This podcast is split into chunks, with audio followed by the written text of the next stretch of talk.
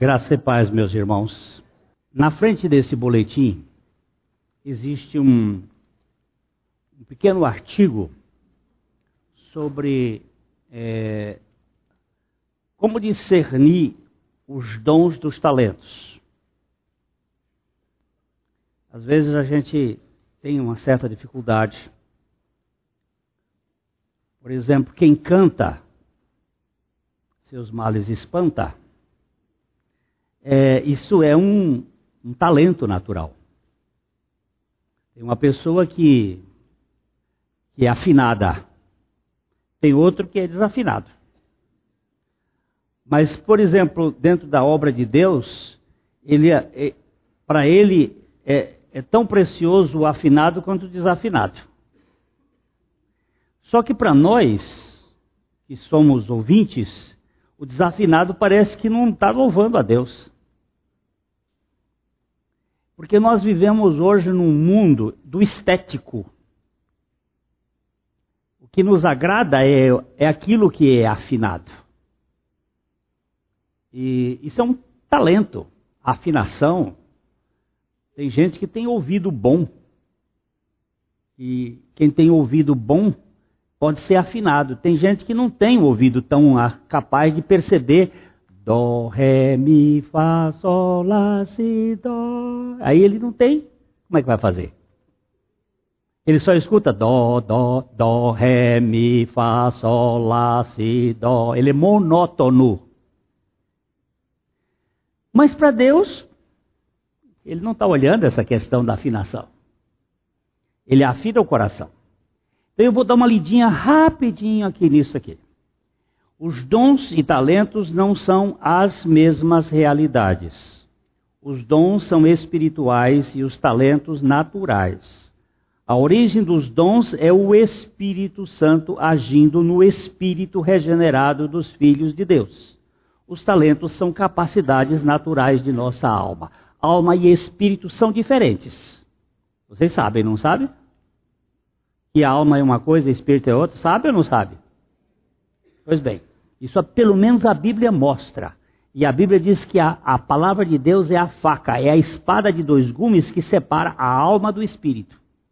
As juntas das medulas, ela é apta para trazer os, as intenções e os propósitos do coração. Então, alma é a realidade do homem que ficou depois do pecado. A alma caída e o espírito ficou morto. Agora, quando nós somos regenerados, nós somos regenerados no nosso espírito. E a alma ainda tem uma série de bagagem aí que precisa ser o lixo histórico da nossa experiência que precisa ser tratado. Os talentos focalizam a glória da pessoa dotada, enquanto que os dons, a glória de quem os dotou. Nós podemos perceber a diferença entre o dom e o talento examinando para quem vai a glória. Se a pessoa requer o seu reconhecimento na apresentação de um evento qualquer, então estamos frente a um talentoso. Se alguém sai da cena depois de ter sido usado em um momento glorioso e dá glória a Deus, isto é um dom. Presta atenção. Dá para ver a diferença? Se a glória, você requer a glória para você, eu requero a glória para mim, isto é talento. Se eu deposito isso diante do Senhor e digo, não, a glória do Senhor, podemos estar diante de um fato que é o dom. O talento é humano, o dom é divino. O talento promove a admiração do artista, o dom a adoração do seu autor. Orgulha-se, do, orgulhar-se dos dons rouba a bênção de Deus no uso deles. O dom não é do crente, mas do Espírito. O crente pode ser usado por Deus com os seus dons, mas ele não pode ser ousado a ponto de admitir que a glória lhe pertence. Os talentos normalmente beneficiam os artistas, os dons, o corpo de Cristo. Os dons são ferramentas espirituais para a edificação da igreja. Não existe dom espiritual para autopromoção pessoal. Harry Kilbride disse muito bem que os melhores dons são os que beneficiam a todo o corpo. Não se encontra muita gente pedindo o dom de liberalidade. Vejam que nem sempre queremos ser usados pelo Espírito, mas beneficiados por Ele. Você já pediu o dom da liberalidade? Significa que você vai ser liberal. Isso é dom. Isso é dom. Isso não é talento. Eu não conheço. Conheço pouca gente talentosa em liberalidade. Mas dom. Senhor, dá-me o dom da liberalidade. Manifesta esse dom para eu ser liberal. É, mas os dons são manifestos para a glória de Deus e a edificação da igreja. Na vida cristã, não há dom que promova o bem-estar pessoal que não esteja ainda vinculado ao bem-estar coletivo. Os membros do corpo cooperam para o bem-estar do corpo todo. Os talentos sempre exigem uma plateia para se exibir, mas os dons buscam o corpo de Cristo para poder edificá-lo. O Espírito Santo nunca age corporativamente numa pessoa que não tenha nascido de novo. Não existe dom dons espirituais naqueles que não são espirituais e não há vida espiritual em quem não tenha sido crucificado com Cristo. Fica claro isso? Então, você sabe que uma pessoa que fica ferida, magoada e, e, e fica reclamando, isso não é dom. Isso não é dom. Se ele ficar chateado, não é porque o dom foi. Porque o dom você vai glorificar a Deus, seja aplaudido ou seja rejeitado. A vida espiritual, é, Zoe, é decorrente da morte de nossa vida psique na cruz com Cristo e do implante miraculoso pela fé da vida ressurreta de Cristo em nós. Assim, os dons espirituais não são consequência da vida espiritual de Cristo em nós e nunca o resultado da vida adâmica. Não há dom espiritual em gente soberba e submissa ao Senhor. Muitos confundem dons espirituais com poderes latentes da alma. Confundem, por exemplo, clarividência com profecia, autossugestão e hipnose com dons de cura, a fé com pensamento positivo e por aí vai. Só que a alma pode reagir em muitos aspectos como se fosse espiritual. Parece espiritual, contudo é apenas a psique simulando. Vou falar mais uma coisa. Tudo que é sentimento não é espiritual. A vida espiritual pode ter sentimento, sim, mas o sentimento não é espiritual. Se você sente a presença de Deus, isso não é espiritual. Isso é alma. A alma pode sentir. A parte espiritual não sente, ela crê. Não confunda as sensações com a vida de fé. Senão você vai ter problemas sérios. Isso foi um problema que, criado por um teólogo chamado Schleiermacher, que é as sensações como prova das, da fé. Isso é problemático. Criou isto que nós vemos hoje no mundo pessoas estão atrás de sensações que lhe levem à euforia, mas isso pode na vida espiritual ter isto. Mas isso não caracteriza que você está na vida espiritual. Não é porque eu estou arrepiado agora que eu tenho alguma experiência espiritual. Não é porque eu chorei que existe alguma coisa espiritual. Sentimento não é espiritualidade. Sentimento é sentimento, é da alma. A alma pode manifestar isso, não tem problema nenhum. Mas não, não caracteriza isso como vida espiritual. Mendigos é a forma como eu trato nesta coluna a todos os peregrinos deste mundo, porque nós somos os mendigos da graça de Deus. O que significa isso? Nós não somos suficientes, nós somos dependentes. É, é bom lembrar que a primeira bem-aventurança de Jesus é: bem-aventurados os, os mendigos, os pobres de espírito, porque deles é o reino dos céus. É um paradoxo esse texto. Ele nos chama de mendigos e diz que nós somos do reino dos céus. Somos príncipes. Mendigos e príncipes ao mesmo tempo é um paradoxo. Os pobres de espírito, mas também ricos do reino dos céus. É, cuidado com os talentos espiritualizados e poderes latentes da alma fingindo dons espirituais.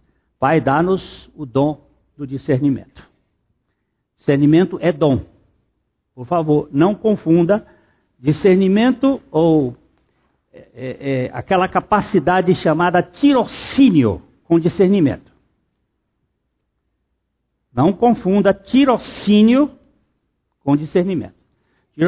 Tirocínio é uma capacidade que a pessoa tem de poder fazer a diferença entre o rabo do tatu e o, a mangueira. não é espiritual, é uma capacidade da alma que faz essa diferença. Não tem nada de espiritualidade. Espiritualidade é quando você, por exemplo, o dom. Entra, acho que vai ter que sair, não vai ter que sair aqui, mas quando Ananias e Safira entraram com uma oferta pela, pela metade, uma oferta, Pedro, Pedro não sabia. Mas ali tinha o dom do Espírito lhe revelando. E ele disse: Você está mentindo ao Espírito Santo, cara? Não tinha tirocínio ali, não. Não tinha análise de caso. Não tinha pesquisa de comportamento. Ali tinha o dom do Espírito Santo trazendo luz. E, puf, o cara cai estatelado. Nosso Pai querido tem misericórdia de nós. Não nos deixes ficar confundidos nesse mundo onde gato e lebre são apresentados com a mesma coisa. O Senhor nos dê a graça de poder viver para a tua glória e na tua dependência.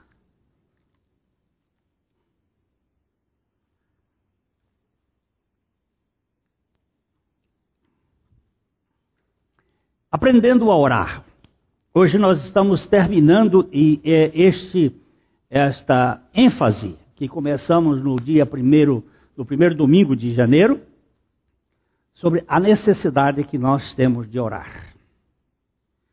E hoje nós apanhamos aqui, assim, um, uma, um grupo de homens de Deus do passado, homens que é, fizeram e trataram da oração como algo de muita relevância.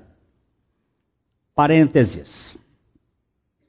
Eu creio, é um ponto de vista que não é muito aceito por muitos, de que as sete igrejas do Apocalipse, Éfeso, Esmirna, Pérgamo, Tiatira, Sardes, Filadélfia e Laodiceia, elas são não só igrejas locais, igrejas daquele tempo e daquelas cidades, mas também elas trazem dentro da revelação de Deus a filosofia da história.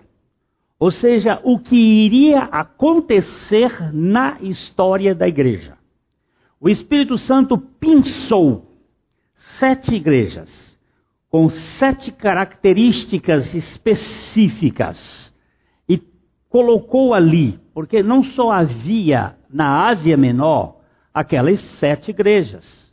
Nós temos ali a igreja de, por exemplo, de eh, Colossenses, que está na Bíblia e que não faz parte, não é?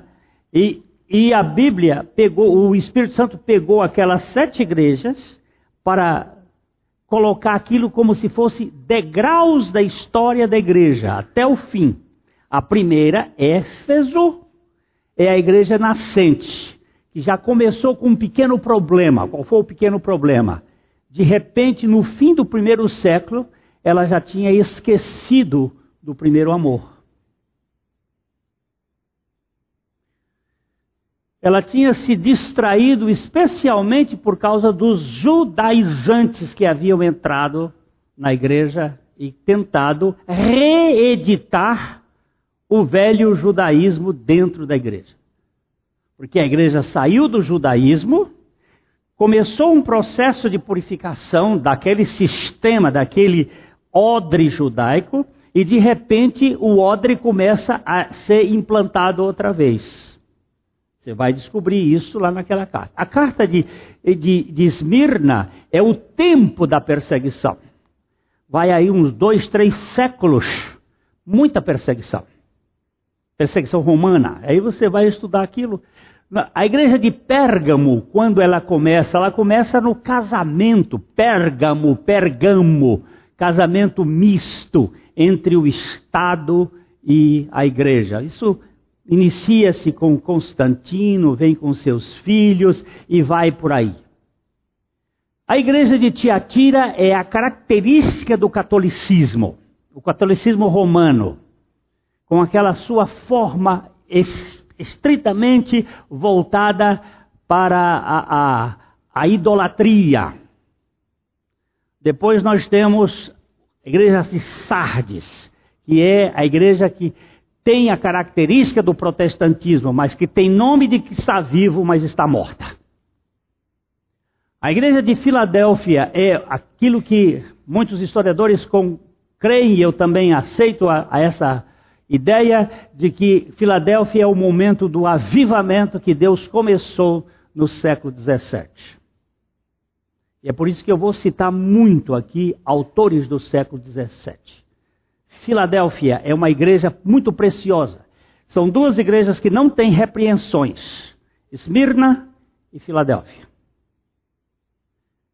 E Filadélfia tem, uma, tem um grupo lá dentro que é muito perigoso, chamado Sinagoga de Satanás. O mesmo que está na primeira, na segunda igreja, na igreja de Esmirna, está também na igreja de Filadélfia. As que não têm, não têm repreensões, tem a sinagoga de Satanás.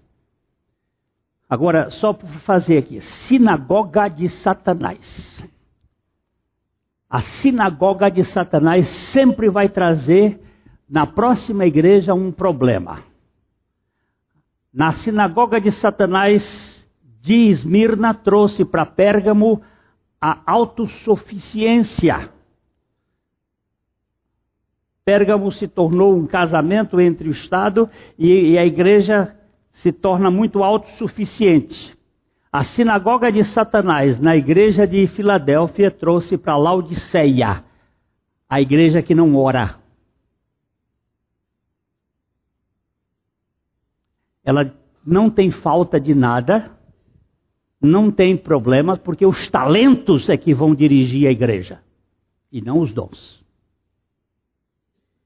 Entendeu por que que acontece? Hoje é o talento é o estético, é a, é a, força do dinheiro, é o poder econômico, é a capacidade das pessoas e não o poder do Espírito Santo. Então, eu quis fazer esse parêntese para saber que a igreja que nós estamos vivendo hoje é Laodiceia. O período hoje é o período do ensoberbecimento. De nada tenho falta. Agora, vamos aqui, aprendendo a orar. Uh, de uma feita, vamos ler junto Lucas 11, 1. De uma feita estava Jesus orando em certo lugar, quando terminou, um dos seus discípulos lhe pediu: Senhor, ensina-nos a orar, como também João ensinou aos seus discípulos. Nós também te pedimos, Senhor, em nome, no teu próprio nome, que tu nos ensines a orar. Por favor, preste atenção. Estava Jesus orando, gerúndio, orando.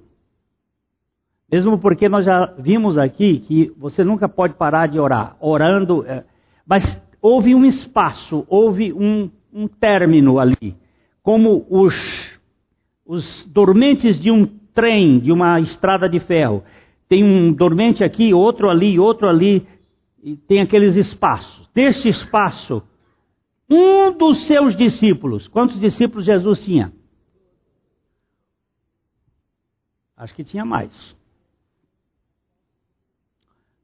Pelo menos 14, porque tinha Matias e José, que depois eles escolheram, que começaram desde o começo.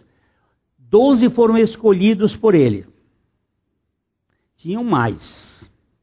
Mas um dos seus discípulos. E só quem registra isto é Lucas.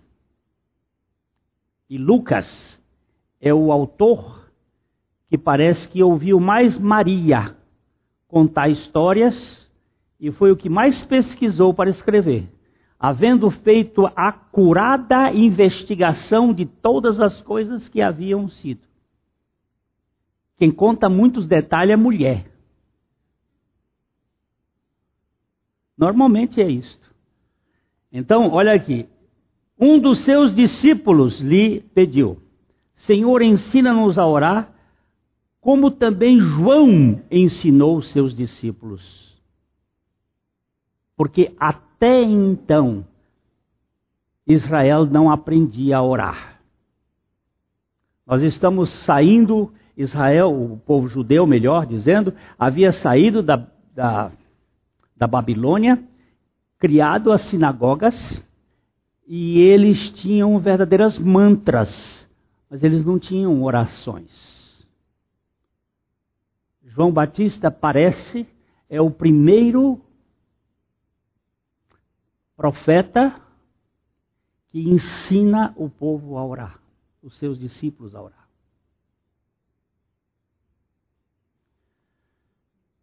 Agora, alguém disse: é importante que não haja registro de nosso Senhor ensinando os seus discípulos a pregar.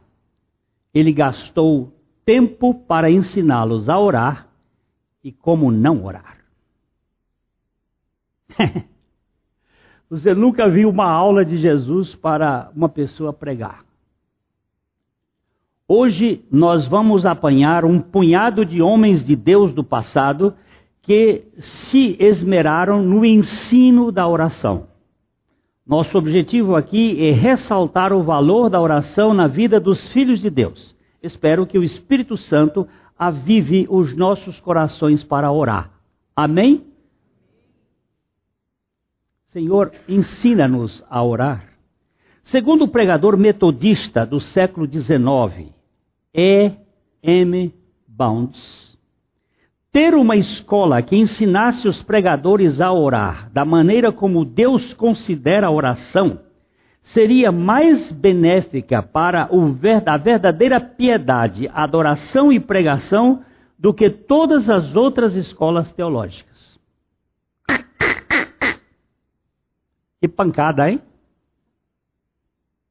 Precisamos aprender a orar, porque a oração é fundamental na casa do nosso Pai, na casa de Abba. Saber orar. Eu tenho pedido a Deus, Senhor, ensina-me a orar, porque eu não sei orar. Eu sei que eu nunca vou saber, mas eu pelo menos tenho que aprender como o Senhor quer que a gente aprenda a orar. Às vezes a gente ora tentando dizer a Deus o que, que ele deve fazer. Você já orou assim, ensinando Deus? Já? Porque eu sou o zero e vezeiro. Nenhum discípulo de Cristo pode crescer na fé se não aprender a orar. Sem fé não se pode agradar a Deus. E sem oração não se pode desenvolver na fé. Sabe-se que a fé vem pela palavra de Deus, todavia ela progride através da dependência em oração. Ó, como é que a fé aparece? Como é que uma pessoa pode crer?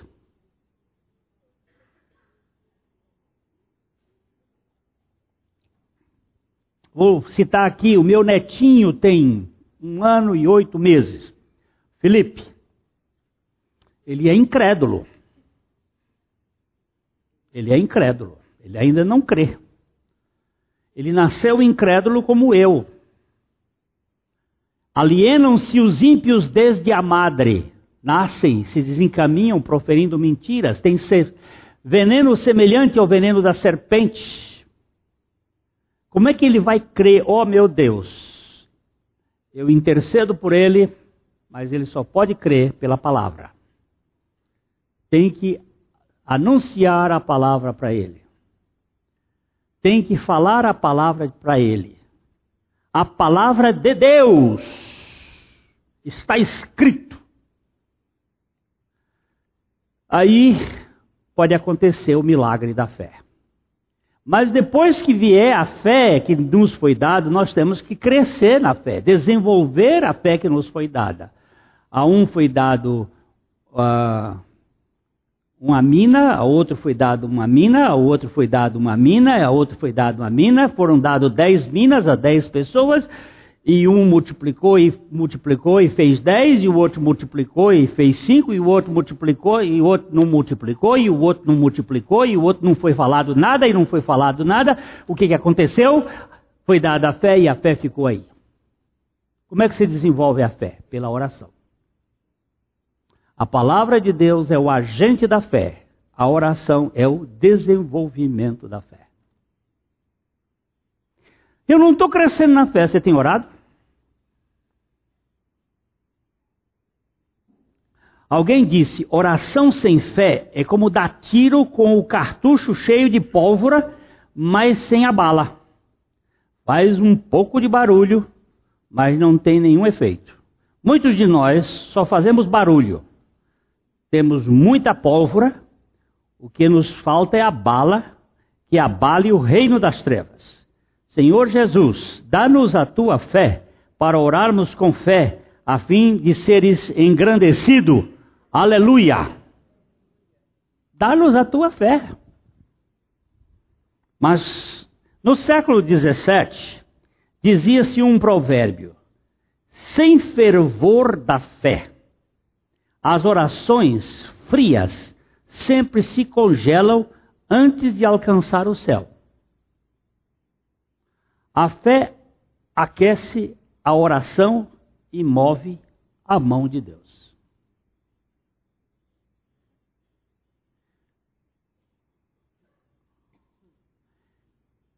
George Miller, de novo.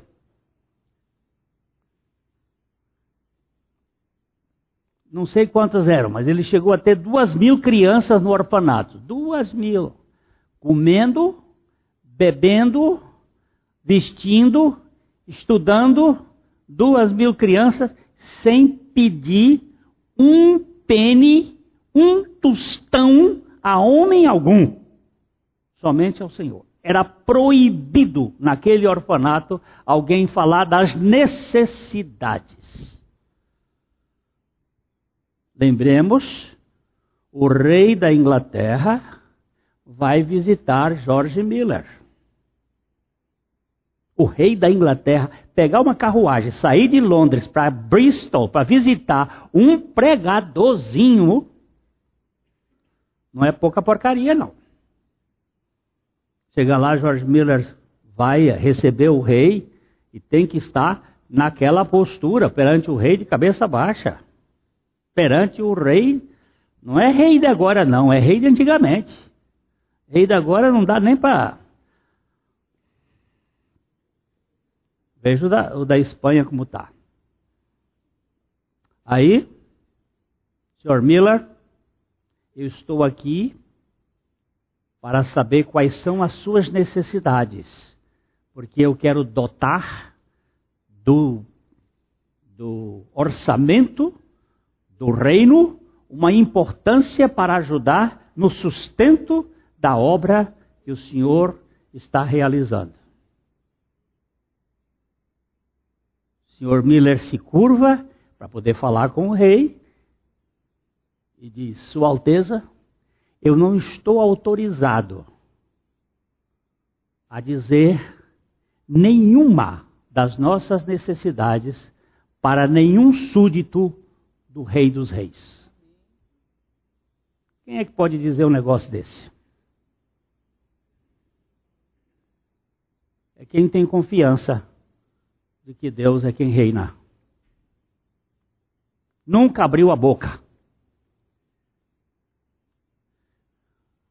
C.H. Spurgeon dizia aos seus alunos no século XIX: Prefiro ensinar um homem a orar do que dez homens a pregar. Não queremos menosprezar a pregação, só queremos afirmar que pregação sem oração é como uma candeia sem combustível. Não tem muita duração. Apaga logo o pavio. A oração é o veículo que nos leva à dependência de Deus. Aquelas dez virgens, cinco prudentes e cinco loucas. Qual era a diferença das, da loucura das prudentes para a louca? Qual foi a diferença? A diferença era o azeite.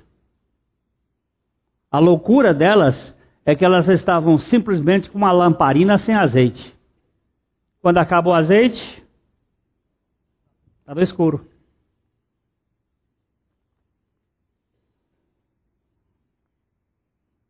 Samuel Chadwick, também um pregador inglês que viveu em 1900 viveu até 1932, foi deveras enfático com esse propósito, quando disse firma, é propósito firme da oração. A maior preocupação do diabo é afastar os cristãos da oração. Ele não teme estudos, nem o trabalho, e nem a religião daqueles que não oram. Ele ri da nossa labuta, zomba da nossa sabedoria, mas treme quando nós oramos. Chadwick sabia que a igreja que não ora não colabora com o reino de Deus. Mas quem é que sabe orar aqui? Senhor, mas eu não vou sair do teu pé. Eu sou igual, eu estou igual Jacó. Quando o Senhor apareceu para Jacó naquele val de Jaboque para tratar com Jacó, ele agarrou-se com o Senhor e disse: Eu não te deixarei enquanto tu não me abençoares. Eu não te largo. E aquela luta espiritual é a luta da rendição até você aprender a orar.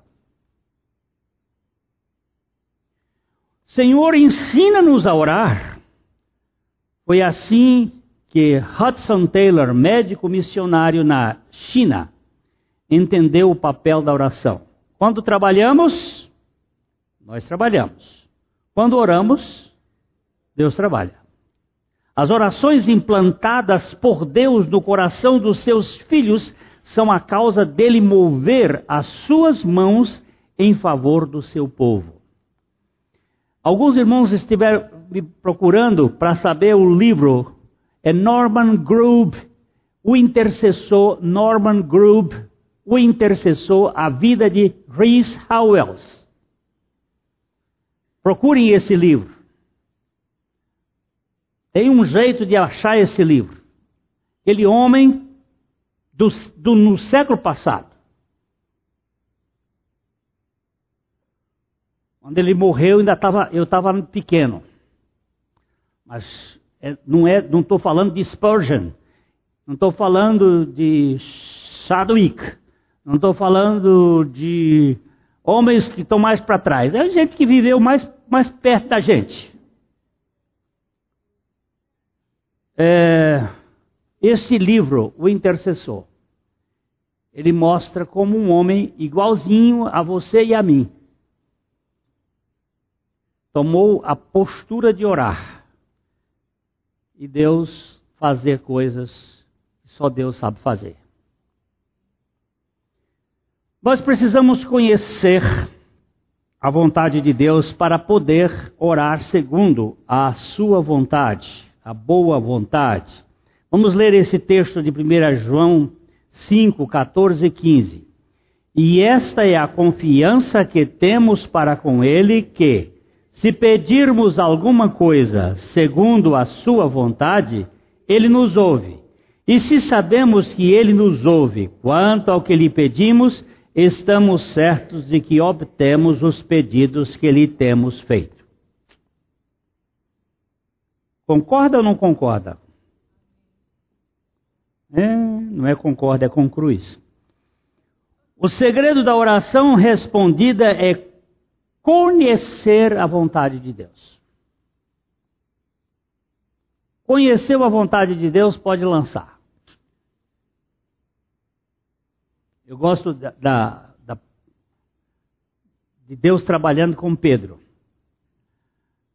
Depois de quando Deus vai, quando Jesus vai encontrar-se com Pedro pela primeira vez, ele tinha trabalhado, Pedro era pescador, acostumado à pescaria, tinha trabalhado a noite inteira, pegou um peixe.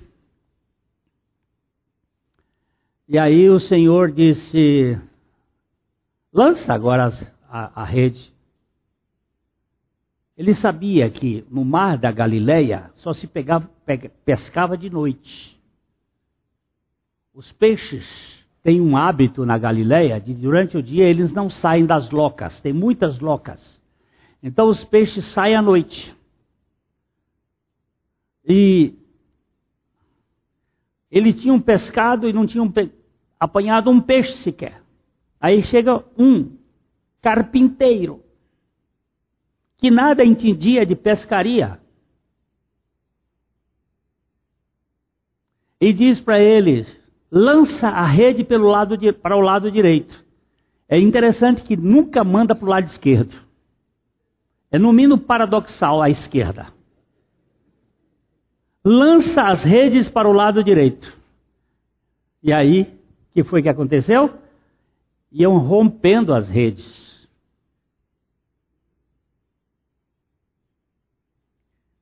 Isso é o conhecer a vontade de Deus.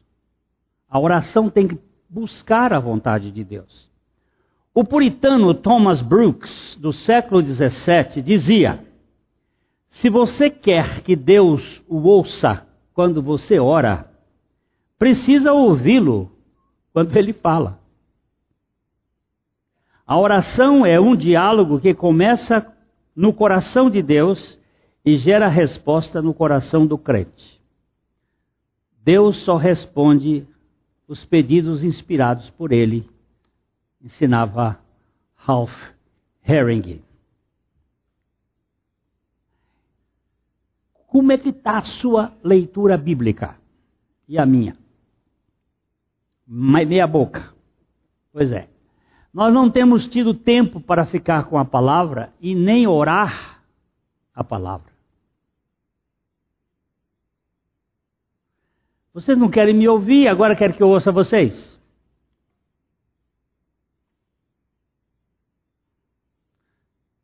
Se você não sabe o que eu quero para você, como é que você vai querer orar? Você quer fazer oração desse de, de supermercado? Com a listinha e me dá, me dá, me dá? Isso não é oração. São só petições.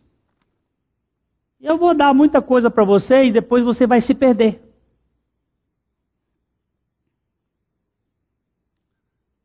Oração respondida não é sinal de que Deus está nesse negócio, não, no sentido de relacionamento. Senhor, ensina-nos a orar.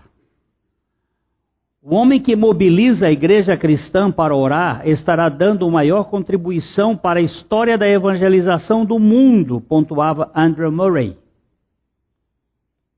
pastor e escritor sul-africano, nascido em 1828. E agora a gente grita aqui: orai sem cessar. A evangelização ocorre quando Deus chama os seus escolhidos para anunciar a sua palavra com lábios purificados, enquanto o coração bate em intercessão fervorosa, sem oração não haverá resultados de vidas santas para a, uma igreja saudável. Hum?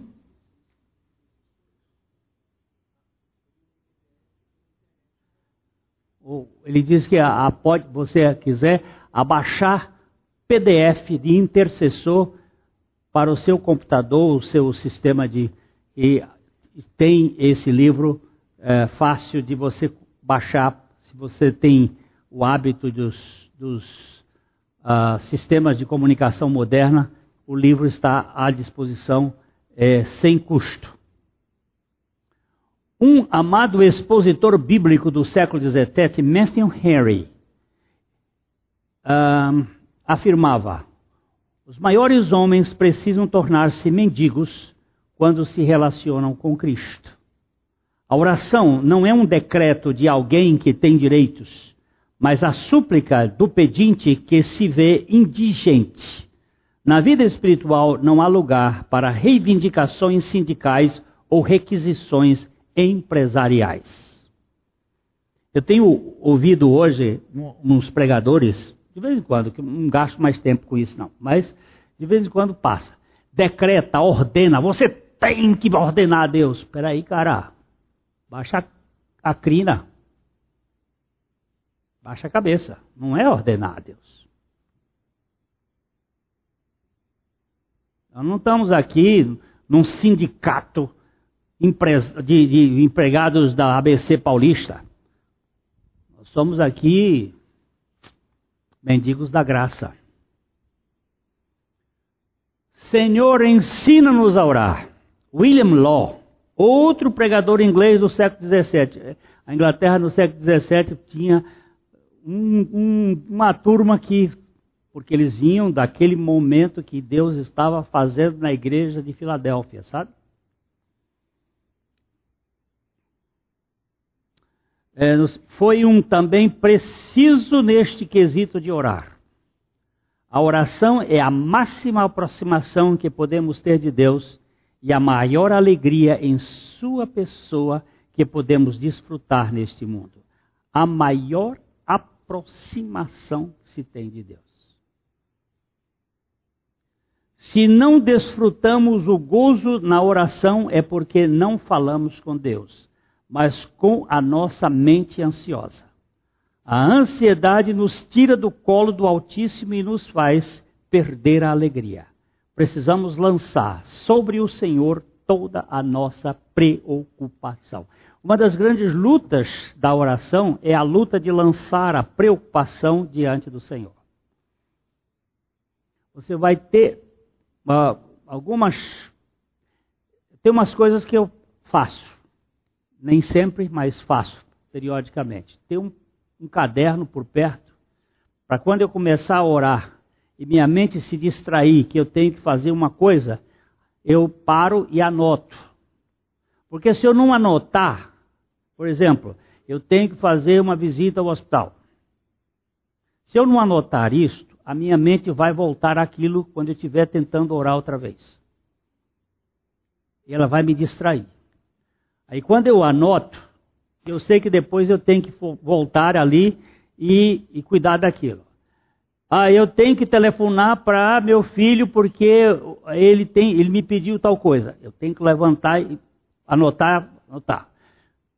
E eu levo 30, 40 minutos para anotar coisas. Aí depois a mente começa a ficar mais tranquila. Aquietai-vos e saber que eu sou Deus. E aí eu tenho cinco minutos de oração.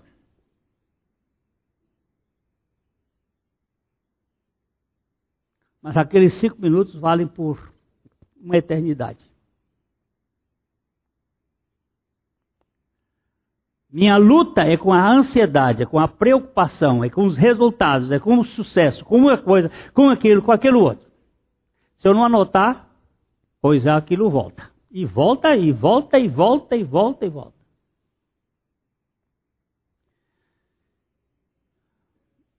E se você não desfrutar de gozo na oração, alguma coisa está errada.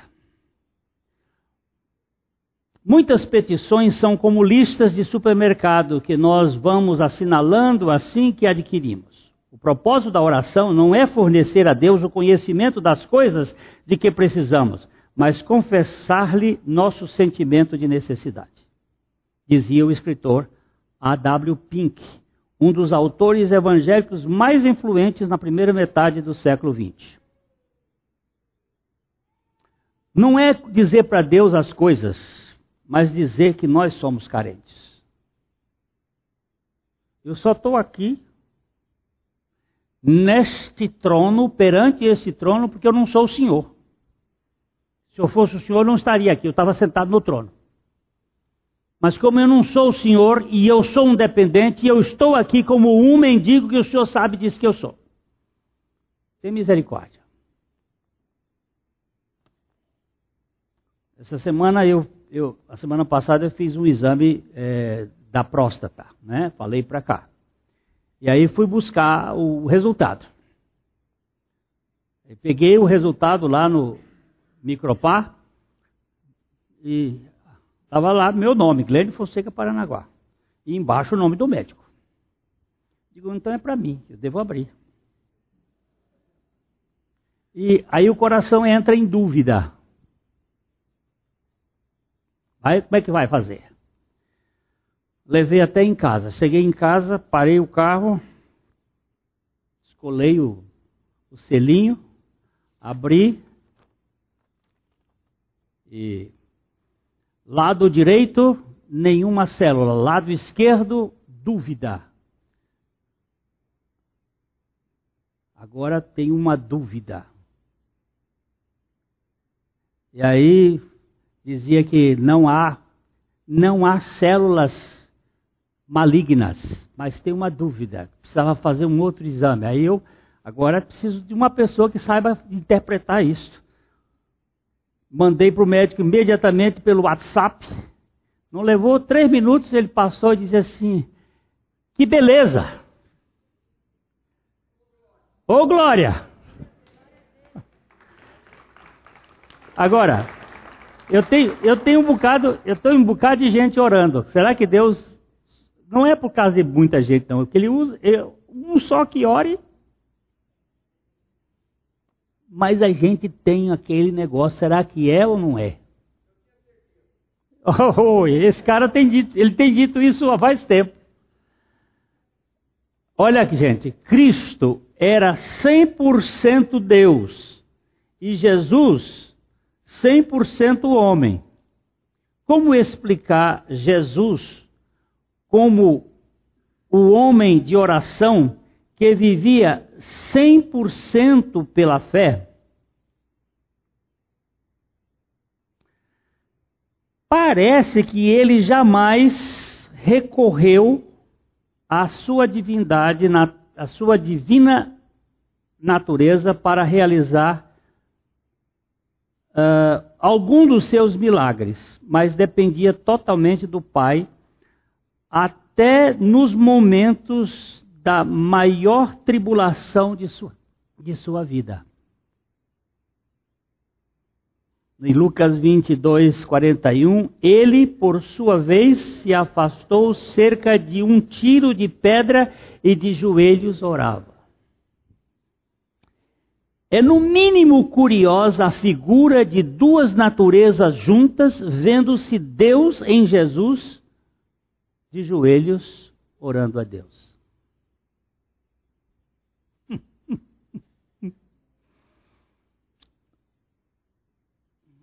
Eu queria, eu queria, não sei onde é que está esse texto, acho que é, acho que é Atos 10. Como Deus ungiu a Jesus. Vê se alguém acha esse texto que andou realizando as obras de Deus. Não sei se é esse texto, mas é em Atos. É, Jesus ungiu a Jesus de Nazaré. Não sei se é esse o texto, não. Mas o que eu quero dizer é que Jesus não fez nenhum milagre pelo poder de Cristo. Dez o quê? Leia aí, leia. Como Deus ungiu a Jesus de Nazaré com o Espírito Santo e com poder, o qual andou por toda parte, fazendo bem e curando a todos os oprimidos do diabo, porque Deus era com ele. Atos 10, 38 como Deus ungiu a Jesus de Nazaré com o Espírito Santo e poder, o qual andou por toda parte fazendo o bem, curando a todos os oprimidos do diabo, porque Deus era com ele. Há um outro texto que diz que ele fez as obras de Deus, porque Jesus nunca fez nada por conta própria. Já que está o texto aí, vamos dar uma olhada em João 5, 19. Por favor, João 5, 19.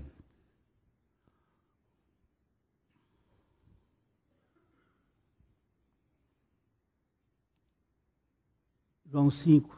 Aí está João 5, 19. Então lhes falou Jesus: Em verdade, em verdade vos digo que o filho nada pode fazer de si mesmo, senão somente aquilo que vir o Pai fazer. Porque tudo o que este fizer, o filho também semelhantemente o faz. Veja o 30, já que estamos no 5. 5, 30. Eu nada posso fazer de mim mesmo na forma porque ouço julgo. O meu juízo é justo porque não procuro a minha própria vontade, sim a vontade daquele que me enviou. Jesus foi um homem de oração, dependia do Pai. A oração não é um acessório da vida cristã, é essencial. Não sei quem disse e quando disse, mas Alguém disse: se seus problemas dominaram sua vida, ou se existem há muito tempo, experimente ajoelhar-se. Diz um velho hino: de joelho é melhor. John Bunyan nasceu em 1688 na Inglaterra e autor da obra O Peregrino livro mais lido depois da Bíblia, diz: a oração é um escudo para a alma, um sacrifício a Deus e um açoite para o diabo. Como sacrifício, quero dizer sacrifício vivo e agradável. Não é possível pensar num encontro de, dos, dos filhos amados com o Pai amoroso em sacrifício cruel. Eu, eu tenho que orar. Ai, Agora eu vou orar. Por favor. Se for assim, fica no, sentado no toco mesmo e aguenta firme. Martinho Lutero, reformador protestante, afirmou: a oração é a mais poderosa de todas as armas que as criaturas humanas podem empunhar.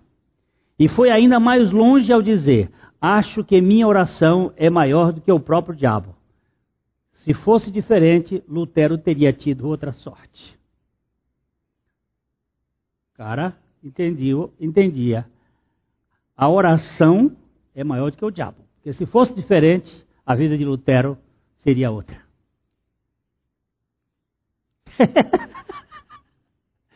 ah, se nós crescemos. Sem oração não haverá vitória na vida cristã. Sir Isaac Newton, agora um, um físico e matemático inglês, um cientista do século XVII e crente em Jesus Cristo, disse: Posso usar o meu telescópio e observar milhões de quilômetros no espaço, mas posso entrar no meu quarto e, em oração, aproximar-me mais de Deus e do céu do que quando ajudado por todos os telescópios da Terra. ai, ai, ai, a gente, eu quero, eu quero ver o, o sideral. Considere, meu amigo, lá no seu quarto você está mais próximo de Deus do que qualquer lugar do mundo. Citamos aqui alguns homens de Deus do passado que, vivi, que viam na oração muito mais do que um ritual viam o canal que liga os filhos de Deus com o próprio Deus através de Jesus Cristo. É, como nós não sabemos orar, toda a igreja é dirigida ao Pai por meio do Espírito Santo, em nome de Jesus Cristo, o autor e o executivo da fé. Senhor, ensina-nos a orar. Ao terminar, ainda ouviremos João Calvino que foi reformador protestante, quando disse: Deus não pode renunciar a seu atributo de ouvir a oração, tanto quanto ao atributo de sua existência. Sabemos que todas as orações feitas segundo a vontade de Deus foram ouvidas pelo Pai. E nós lemos em Apocalipse 5:8 e quando termin...